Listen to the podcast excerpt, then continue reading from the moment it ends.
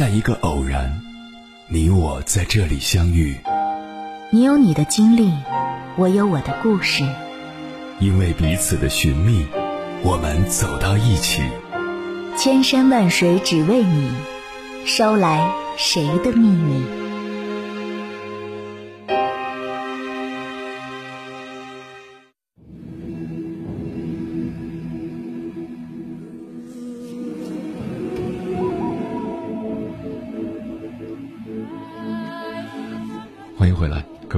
夜行者，这里是正在直播的中国交通广播，千山万水只为你，深夜不孤单。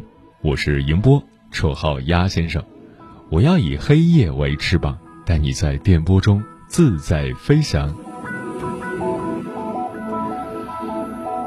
离二零二零年只剩下一个月了，当初被称为脑残的九零后。也即将踏上奔三的道路，许多人开始焦虑，感叹中年就在不远处，可我依然是个废物。中年就必须是人生赢家吗？这让我想起了中国近代绘画大师齐白石。虽然生在动荡的年代，他却活得比现代人还从容。二十六岁，正迷茫于未来的职业；四十岁。拼尽全力，却连养家都困难。五十七岁与胡宝珠恋爱结婚，六十七岁终于在北京买了房子，八十三岁依旧在孕育下一代，九十多岁还能开创新的国画技艺。可如今，人们越来越着急，三十岁必须老婆孩子热炕头。四十岁必须有车有房有钞票，如果达不到标准，这辈子好像就完蛋了。再加上自媒体的一些论调，诸如女人过了二十八岁就嫁不出去，男人到了三十岁就开始油腻，人到中年还没混出点名堂，这辈子就完了。这些文章也在无形之中增加了我们的焦虑。让我们难以面对那个逐年增加的数字，但年龄焦虑真的有必要吗？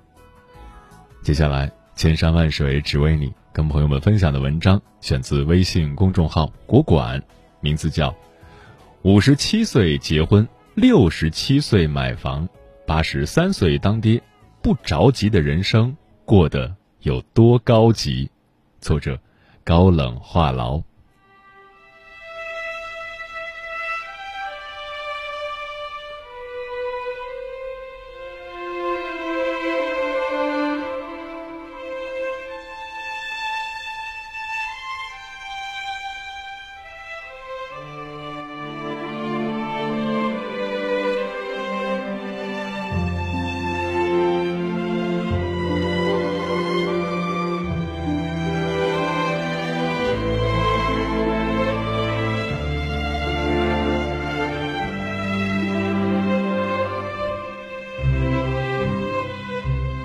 稍微留心一下，就能发现，九零后已经开始自称老阿姨、老叔叔了。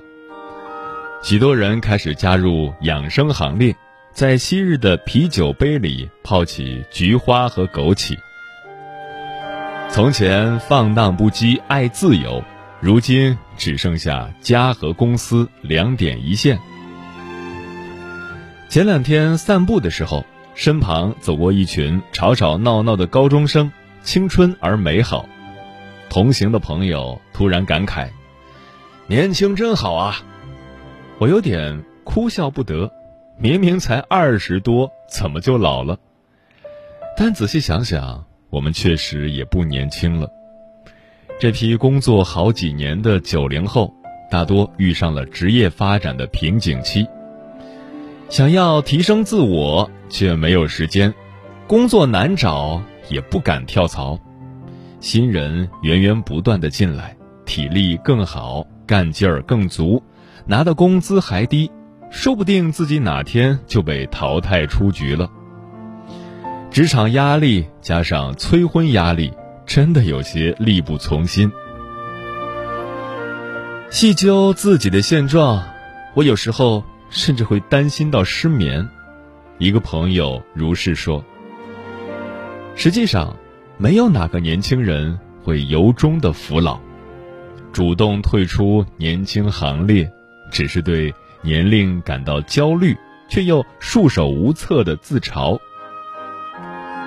自己的发展受限，新人已经陆续入场，哪能不恐惧？但另一方面，年龄焦虑也间接影响了未成年人的心态。趁着年轻肆意挥霍，这话是从一个十六岁女生口中说出来的。本该是读书的年纪，却因为觉得枯燥而辍学，还侃侃而谈学历无用论。在他的世界里，人生就应该怎么痛快怎么来。否则也太对不起自己的青春年华了。反正年轻人有的是机会，大不了重新来过。我突然意识到，当年龄大成为一种负担，年龄小就会成为一种资本。人人都在追求年轻，中年、老年却被妖魔化，仿佛失去青春就失去了人生所有的快乐和价值。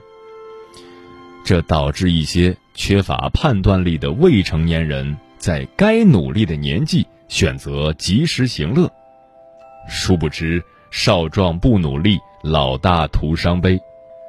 等到心智成熟，开始面对生活压力的那一天，才发现自己一无所有。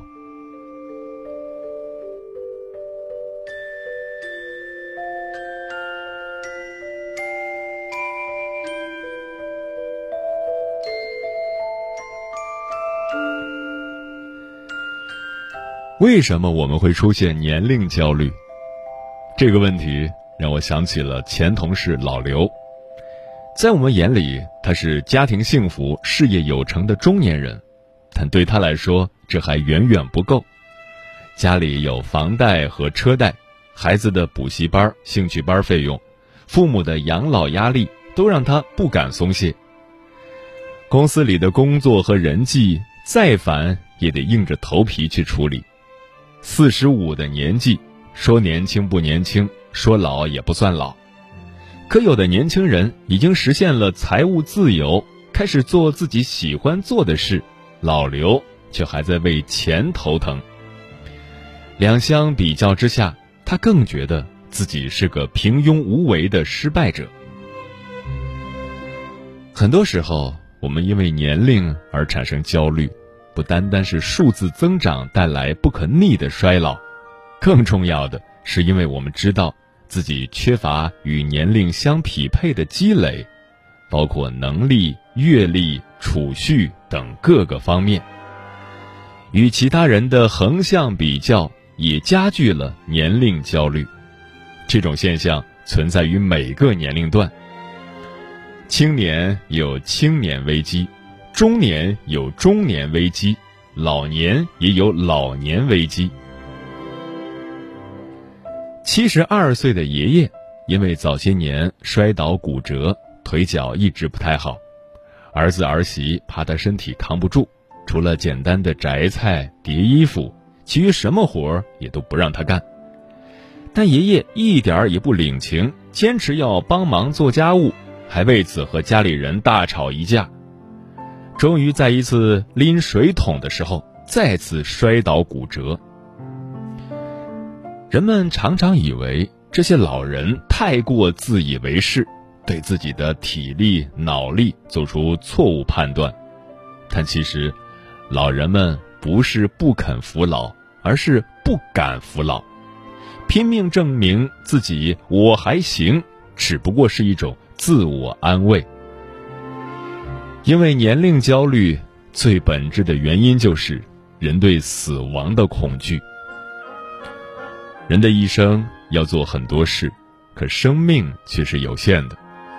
该成家的时候没有成家，该立业的时候没有立业，生命的紧凑最终造成了年龄的恐慌。错过了时间节点，就不知道接下去该是怎么个活法？要么像老刘一样，每日在危机感中度过；要么像一只开心的北极熊，坐在浮冰上，左顾右盼，捞捞游过身边的鱼。可是我不能抬头看，只要一抬头，就会发现周遭的世界正在融化。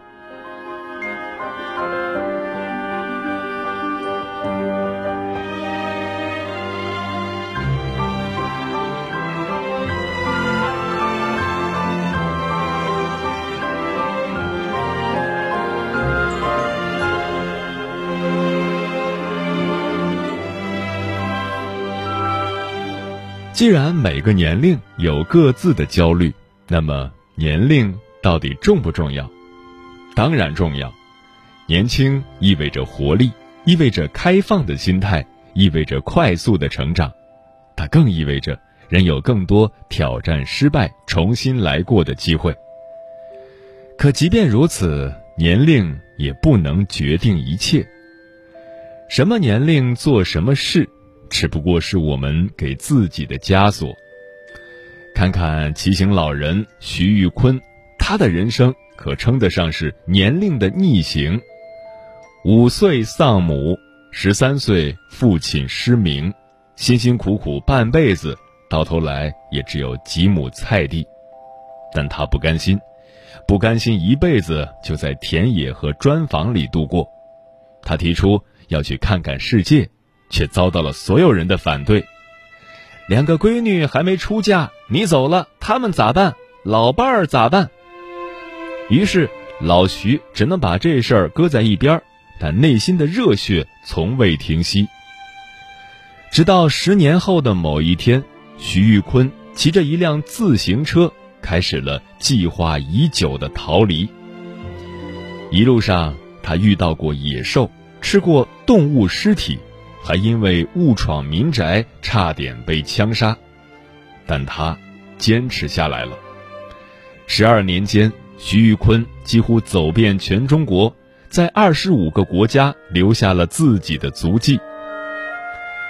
有人说他给子女添麻烦，说他精神不正常，他却一往无前。他说：“冲出去，见更多的东西，是我的理想。”六十岁之前，我是农民，是孝子，是父亲；六十岁以后，我要当旅行家，力图一辈子干两辈子的事情。年龄是资本，却从来不是限制。社会学上有这样一个概念，叫做社会时间，大意是指人并非完全顺从自然的生命演变。而会受到约定俗成的社会时间的影响，比如，三十岁前就该结婚，三十五岁前就该生子。但社会时间不是一成不变的，就像很多人把三十而立、四十不惑、五十知天命奉为圭臬，却忽略了今日不同往昔。要求一个人完成学业后。在短短几年内闯出名堂，未免太过苛刻。而且，社会时间只是一个参照物，每个人都有自己的时区。我们可以允许自己三十岁还在摸索人生的方向，也可以允许自己八十岁还在挑战自我，按照自己的节奏活，而不必被世俗的价值观所绑架，因为人生。终究是自己的。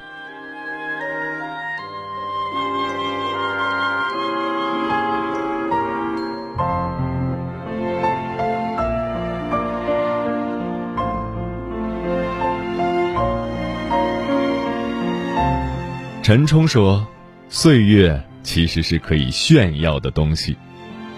年轻人热血，中年人沉稳，老年人豁达。”每个年龄段都有各自的精彩，而人一旦停止前进，才是真正意义上的老去。所以，要想摆脱年龄焦虑，唯有让自己不断更新。心理学家弗兰克说：“追求意义是人的本能需要，它会促使人们积极的去对待生活。无论是学习还是健身，无论是兴趣还是责任，去做一切有价值的事情吧。但请记得，改变需要时间，急于求成只会徒增焦虑。也不必担心追赶不上别人，只要有所成长，那些付出便不算浪费。就像那位老奶奶在晚年时进入专门学校。并以国家证照为学习目标。孙子问他：“奶奶，你毕业的时候已经八十四岁了，都这时候了，你要做什么呀？”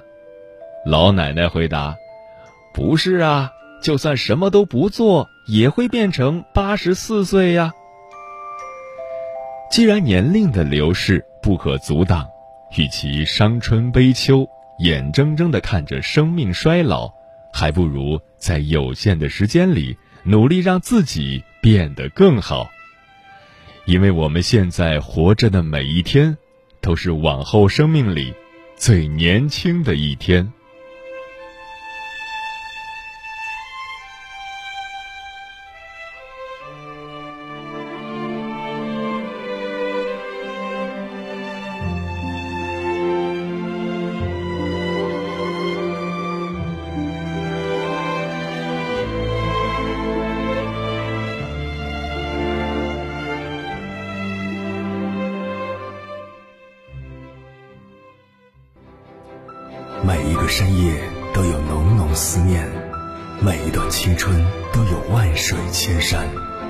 千山万水只为你，千山万水只为你，正在路上。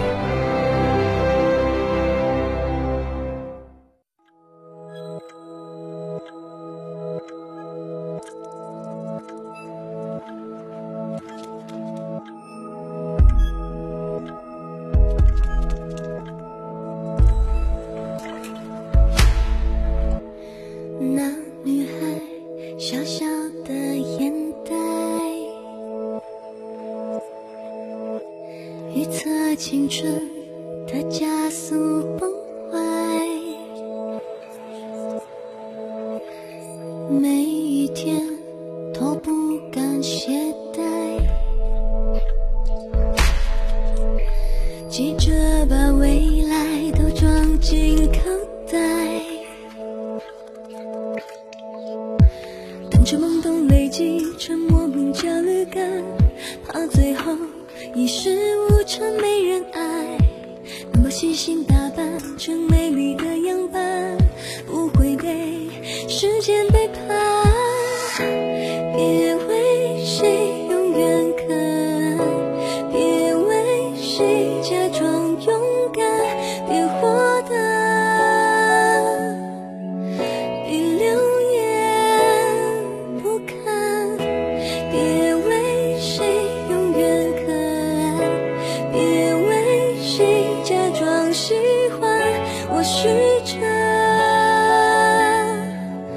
别拼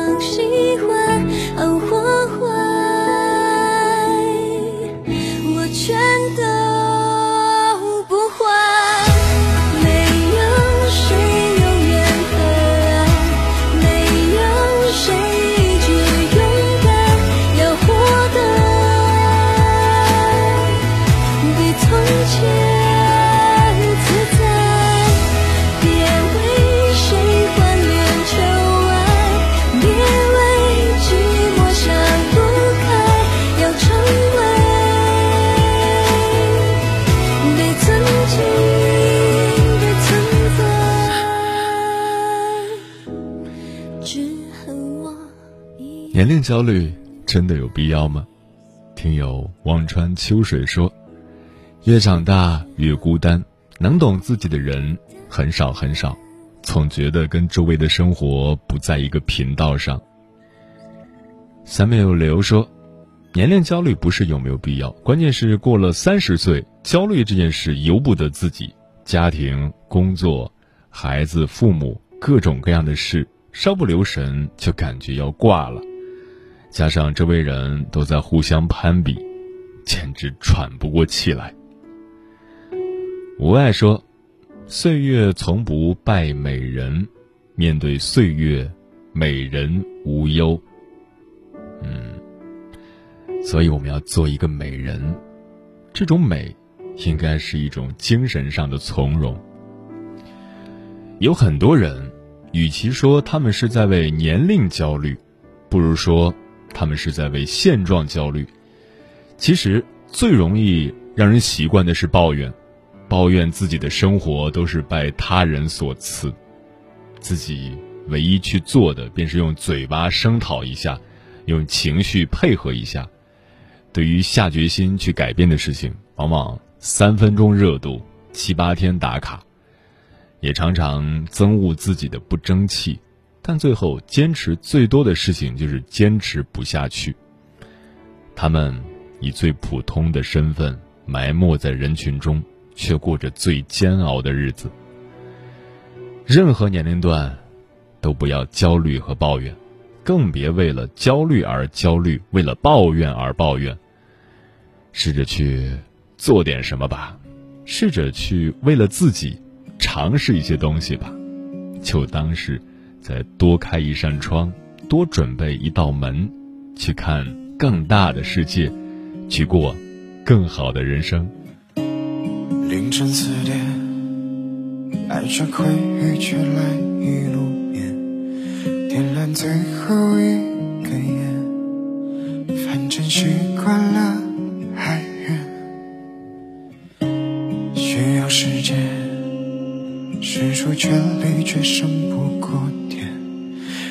玩笑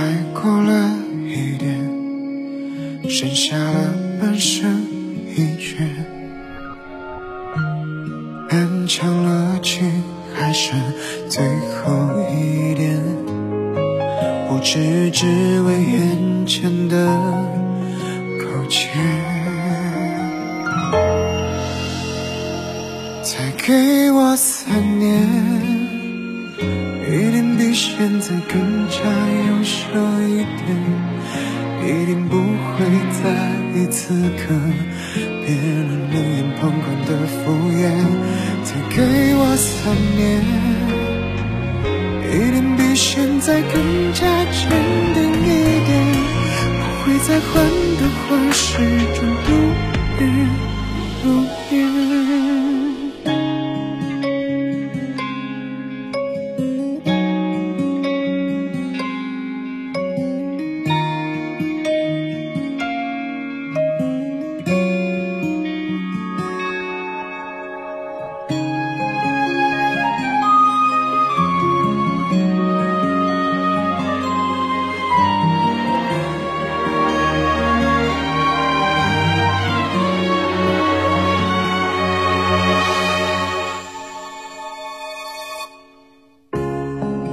重现曾经骄傲的那些瞬间，没了坚定的双眼，慢慢松开了双拳，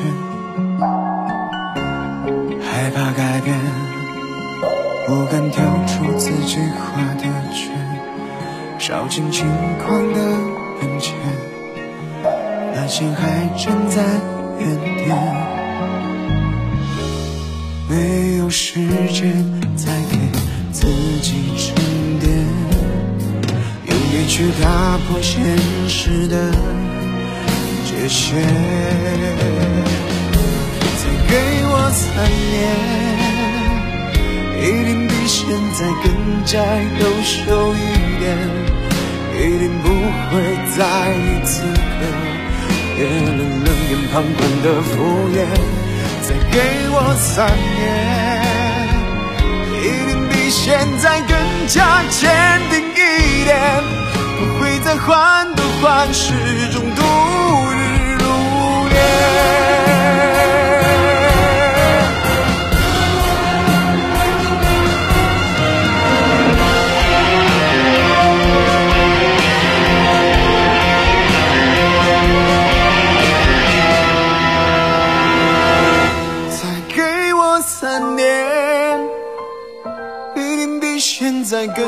珍惜一点，一定不会冷落你爱我时听说的每句思念。再给